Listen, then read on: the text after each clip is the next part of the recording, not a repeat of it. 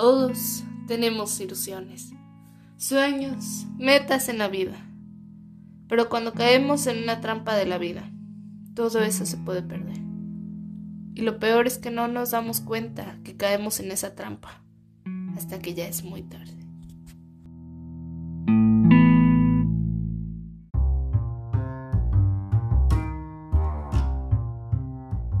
Hola, bienvenidos a otro episodio de Los trompos de la vida. El podcast en donde hablamos acerca de problemas de adolescentes. ¿Cuáles son? ¿Por qué los tenemos? Pero más que nada, cómo evitamos caer en estas trampas que nos pone la vida. Yo soy Caro Torres y el día de hoy vamos a hablar del cigarro electrónico.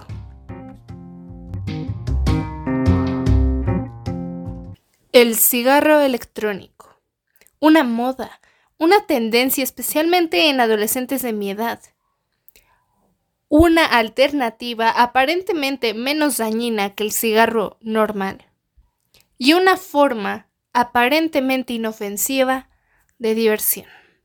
Pero realmente, ¿qué tan inofensivo es el cigarro electrónico? La creencia más común y errónea acerca de los cigarros electrónicos es que son inofensivos porque solo es agua, solo es agua. ¿Pero realmente lo es? No. El aerosol de los cigarrillos electrónicos no es solo un vapor de agua inofensivo.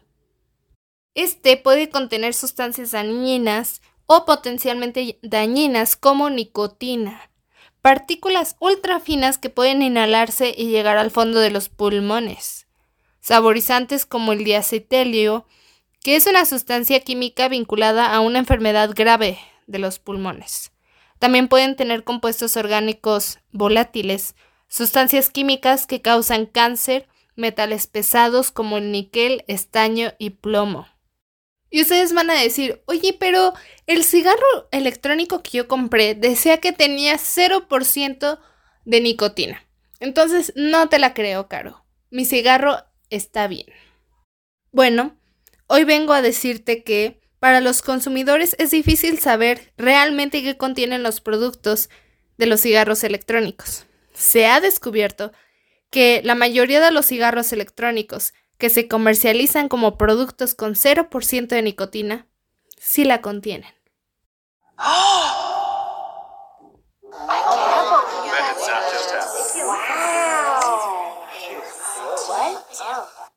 Pero entonces, ¿cuál es el problema con que tenga nicotina? Bueno, la nicotina es altamente adictiva, aparte de que daña la salud en diversas maneras. Por ejemplo, Genera el cáncer con la creación de tumores cancerígenos, sobre todo en pulmones. Produce enfermedades cardiovasculares, ya que la nicotina libera catecolaminas, sustancia que ayuda a incrementar la frecuencia y la contractilidad cardíaca y cutánea. Aumenta la forma transitoriamente de la presión sanguínea. Para personas con diabetes, puede hacer que la sensibilidad por la insulina se reduzca. Durante el embarazo, la nicotina puede influir de una manera negativa en la suministración de oxígeno al feto, lo cual también puede causarle muerte al bebé. La nicotina también debilita el sistema inmunológico, forma úlceras en el estómago, tiende a ser altamente adictiva. Además de que contenido en estos cigarrillos puede causar muerte por envenenamiento de nicotina si alguien lo bebe, huele o toca, o en algunas ocasiones inhala, como es vapear. Otro problema con los cigarros electrónicos es que normalmente pueden causar lesiones involuntarias. ¿A qué me refiero con esto? Tienen baterías defectuosas y que han provocado incendios, explosiones, en las cuales gente ha salido herida y ha habido lesiones graves. La mayoría de las explosiones sucedieron cuando se estaban cargando las baterías. Además de que esta exposición aguda a la nicotina es tóxica, no solo afecta a la persona que lo está ingiriendo, a la persona que está vapeando, sino que también hay niños y adultos a su alrededor que se han intoxicado por tragar o inhalar el líquido de estos cigarros electrónicos o por absorberlo a través de la piel y los ojos. Entonces, al usar un cigarro electrónico, no solo te pones a ti mismo en peligro, sino a las personas a tu alrededor. Pero, ¿qué pasa si tu cigarro, por alguna cosa, no tiene nicotina? Lo que dice el comerciante es verdad, 0% nicotina, aquí no hay nada, las baterías están en buena condición. Bueno, también hay otro problema, los saborizantes. Los cigarrillos electrónicos tienen saborizantes que podrían ser seguros para comer, por supuesto, pero no para inhalar, porque el aparato digestivo tiene la capacidad de procesar más sustancias que los pulmones. Además de que en los cigarrillos electrónicos no solo se puede poner nicotina, saborizantes o disque agua, también se ponen o se pueden transportar otras drogas, como la marihuana. Cierto, si quieres saber más de la marihuana, ve nuestro anterior episodio de las trampas de la vida, las drogas. Ahora, hablemos de los adolescentes y o adultos jóvenes como yo. Estos cigarros electrónicos se han vuelto hiper populares, especialmente en adultos jóvenes y adolescentes como yo. Todo gracias a la percepción de que el cigarro electrónico es menos dañino, de que es inofensivo, anunado a una tendencia al uso de la tecnología, como el Internet, como fuente de información y entretenimiento que nos dice que es inofensivo, que es seguro, que 0% nicotina, cuando realmente no es cierto. También influye que el adolescente tenga padres, familiares o amigos fumadores. También influye la búsqueda de sensaciones o la búsqueda de un sentido de pertenencia, un sentido de pertenencia a un grupo social. Y si ese grupo social, como unos amigos, son fumadores y alguien quiere encajar en ese grupo, bueno, ahí empieza el problema. Aparte de que también influye el mercadeo atractivo hacia nuestro grupo social que somos nosotros, los jóvenes. En el 2020, la mayoría de los jóvenes que reportó usar cigarrillos electrónicos usó los que vendían en variedades saborizadas que es como un 82%, o sea, la mayoría. Entre los estudiantes de escuela secundaria superior, o sea, preparatoria, que corrientemente usaban algún tipo de cigarrillo electrónico saborizado, entre los sabores más usados eran los de fruta, un 73%, menta, mentol, golosinas, postres u otros dulces. Tanto así que yo descubrí que hay un nuevo tipo de cigarrillo no lo conocía y la verdad les voy a decir que estoy impactada. Se llama J-U-U-L. ¿Qué es esto? Bueno, se supone que J-U-L o JUL, no sé cómo se diga realmente, es una marca de cigarrillos electrónicos que tienen la forma de una memoria de USB. Al igual que los cigarrillos electrónicos, los JUL o JU JUUL son dispositivos que funcionan con una batería. Calientan el líquido que contiene la nicotina para producir un aerosol que se inhala. También hay otros que son en forma de USB, pero tienen en lugar de nicotina marihuana, pero no encontré cómo se llaman. Creo que era Pax X, no sé. El problema con estos es que tienen un alto nivel de nicotina. Según el fabricante, una sola cápsula, y esto es impactante, una sola cápsula del JUUL contiene tanta nicotina como un paquete de 20 cigarrillos regulares. Los medios reportan que el uso generalizado de JUUL entre los estudiantes en las escuelas se ha dado incluso en salones de clases, en los baños, y obviamente ese cigarro electrónico pasa desapercibido porque tiene la forma de una USB. Mientras que los docentes, los directivos buscan otro tipo de drogas que tienen formas características y obvias, esta pasa desapercibida.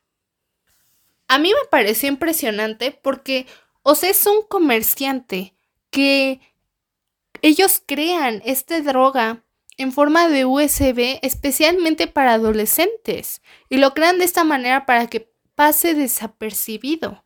Eso es lo que a mí me pareció impactante. ¿Cuál es el problema con la nicotina y con los cigarros electrónicos? Ya vimos varios impactos que pueden tener en nuestra salud, pero ¿qué pasa con los adolescentes? Y no solo los adolescentes, también los adultos que tienen de 20 a 25 años. Nosotros somos más vulnerables a sus efectos. ¿Por qué? Bueno, nuestro cerebro está en desarrollo y no deja de estarlo hasta los 25 años. Ojo.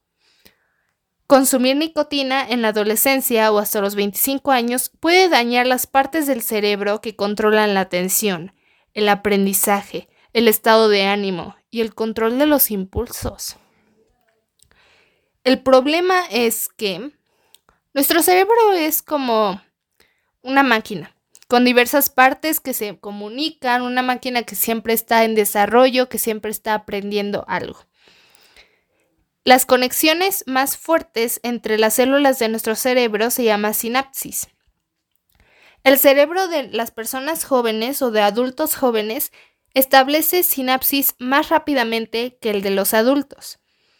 Entonces, al introducir la nicotina, esta cambia la forma en que se establece esta sinapsis. Básicamente, consumir nicotina en la adolescencia también puede aumentar el riesgo de adicción a otras drogas en el futuro o al tabaco normal. Y ustedes me van a decir, pero es que caro. ¿Qué pasa si alguien está ocupando el cigarro electrónico para superar su adicción del cigarro normal?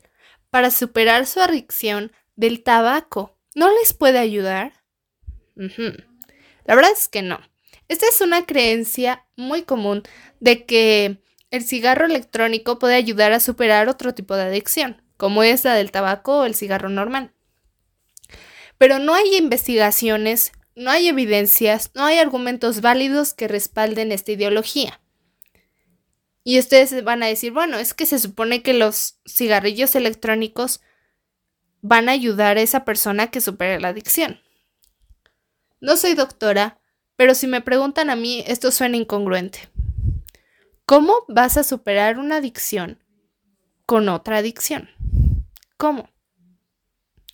Si tienes una adicción al tabaco, la estás reemplazando por el cigarro electrónico que tiene nicotina, que es altamente adictiva.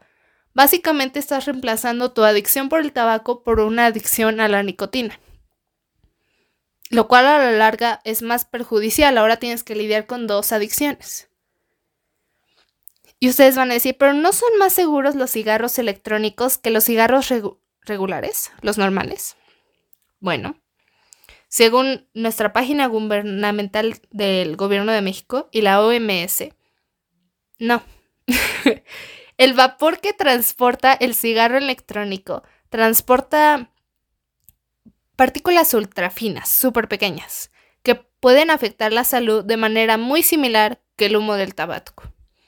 Entonces son perjudiciales de igual manera.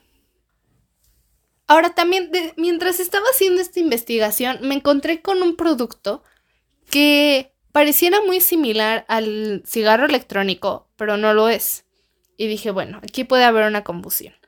Se llama los productos de tabaco calentados, HTP por sus siglas en inglés. Normalmente se promocionan como tecnología de calentar sin quemar.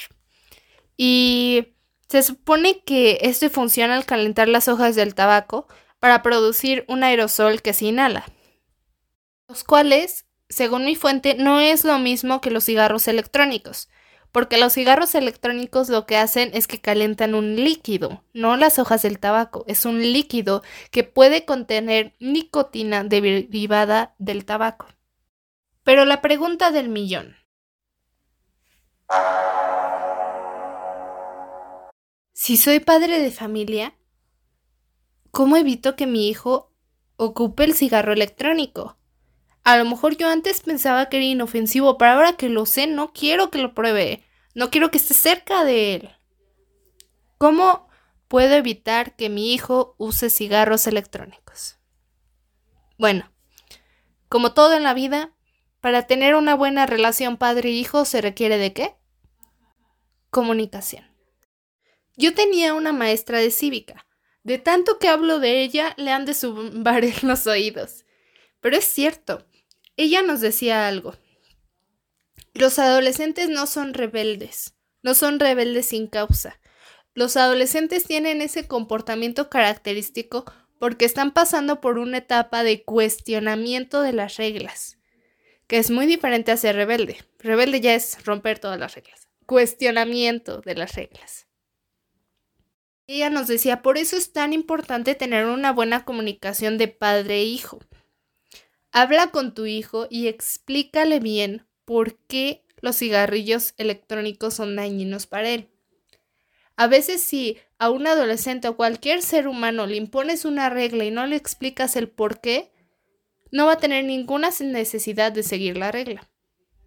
Especialmente porque en esta etapa estamos en cuestionamiento de las reglas. Y esa maestra decía, pero si las reglas son bien explicadas y fundamentadas, el adolescente ya no tiene por qué cuestionarlas. Otro punto importante es dar un buen ejemplo al no consumir tabaco. Asegurarse de que los hijos no se expongan a las emisiones de segunda mano, incluso los cigarrillos electrónicos. Es de lo que hablábamos anteriormente. Un factor que influye que un adolescente ocupe el cigarro electrónico es tener padres fumadores, amigos fumadores. Y entonces si tienes un padre fumador que te dice que no fumes, bueno, ahí no hay mucha congruencia que digamos. Si usted es padre de familia y lo quiere dejar, nunca es tarde, nunca es tarde.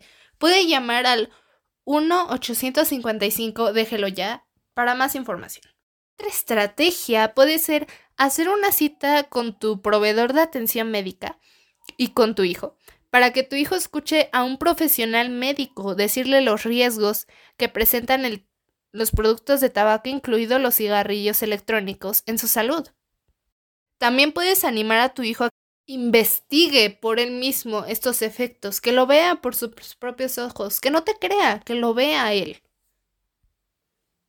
En las escuelas hay conciencia acerca del problema del alcohol y las drogas en los adolescentes.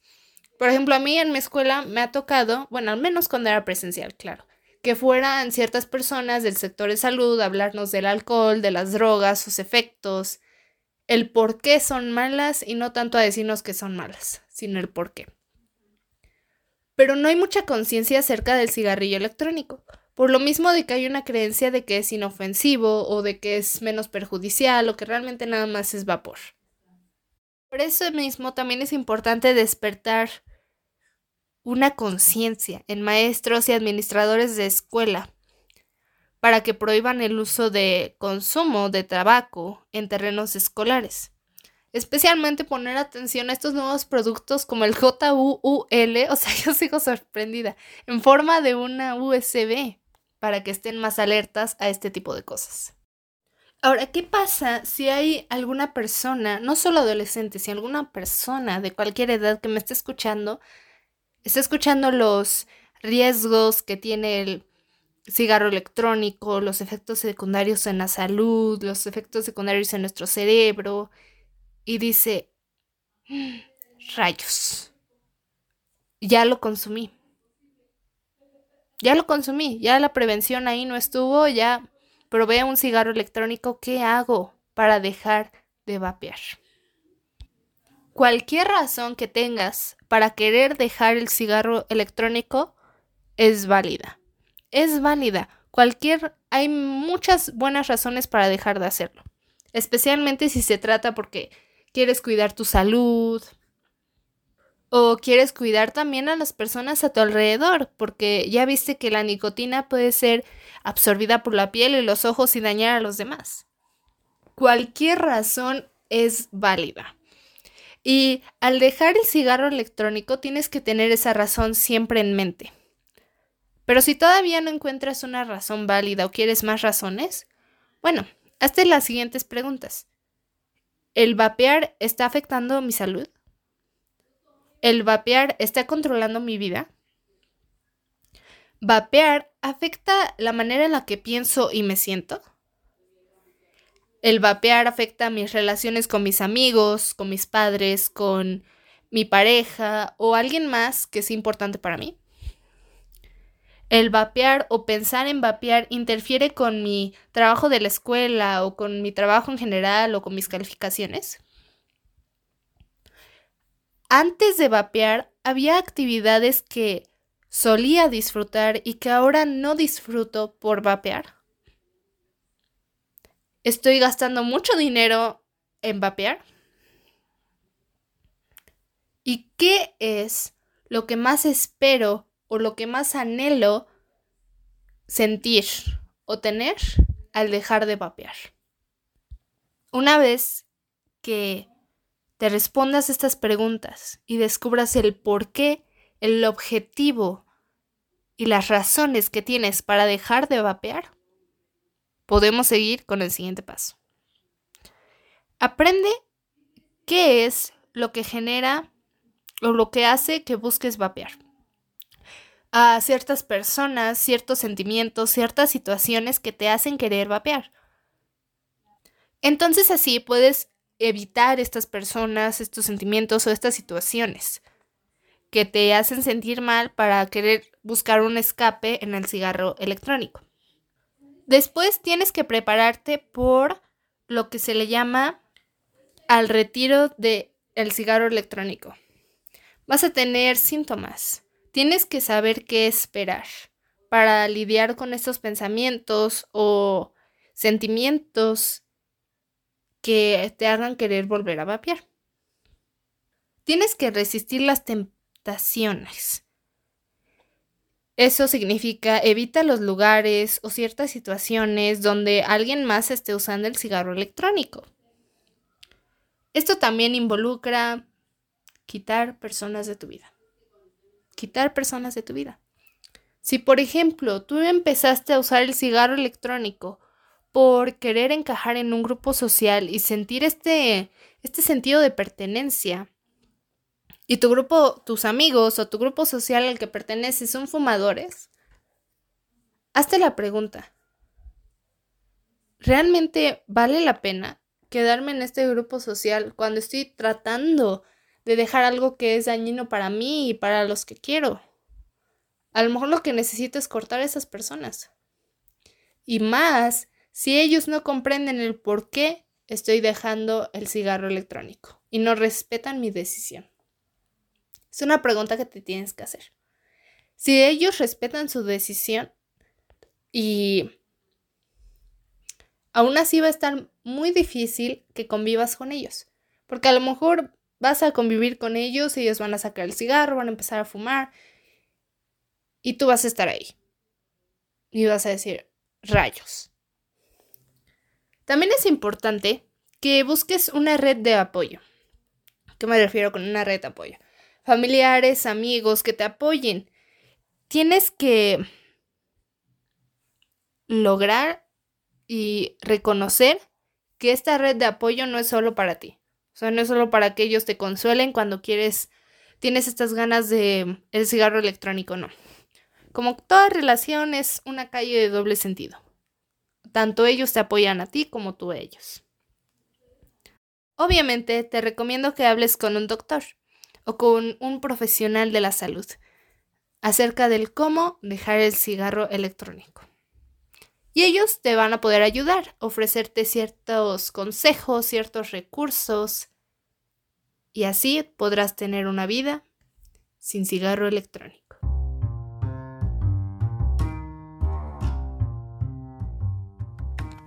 Gracias por escuchar este podcast, Los trompos de la vida, el cigarro electrónico, una moda, una tendencia, algo inofensivo o algo mortal. No se les olvide suscribirse si es que me están viendo desde YouTube, SoundCloud, Spotify, Apple Podcast o en las otras seis plataformas en donde este podcast está disponible. Denle like, compartan este podcast con tus amigos y familiares.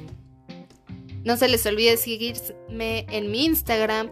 Yo soy arroba las trampas, guion bajo de, guion bajo la, guion bajo vida, en donde les hago encuestas para saber de qué tema quieren que hable después y les doy adelantos acerca de futuros temas. Gracias por ver este podcast. Bye.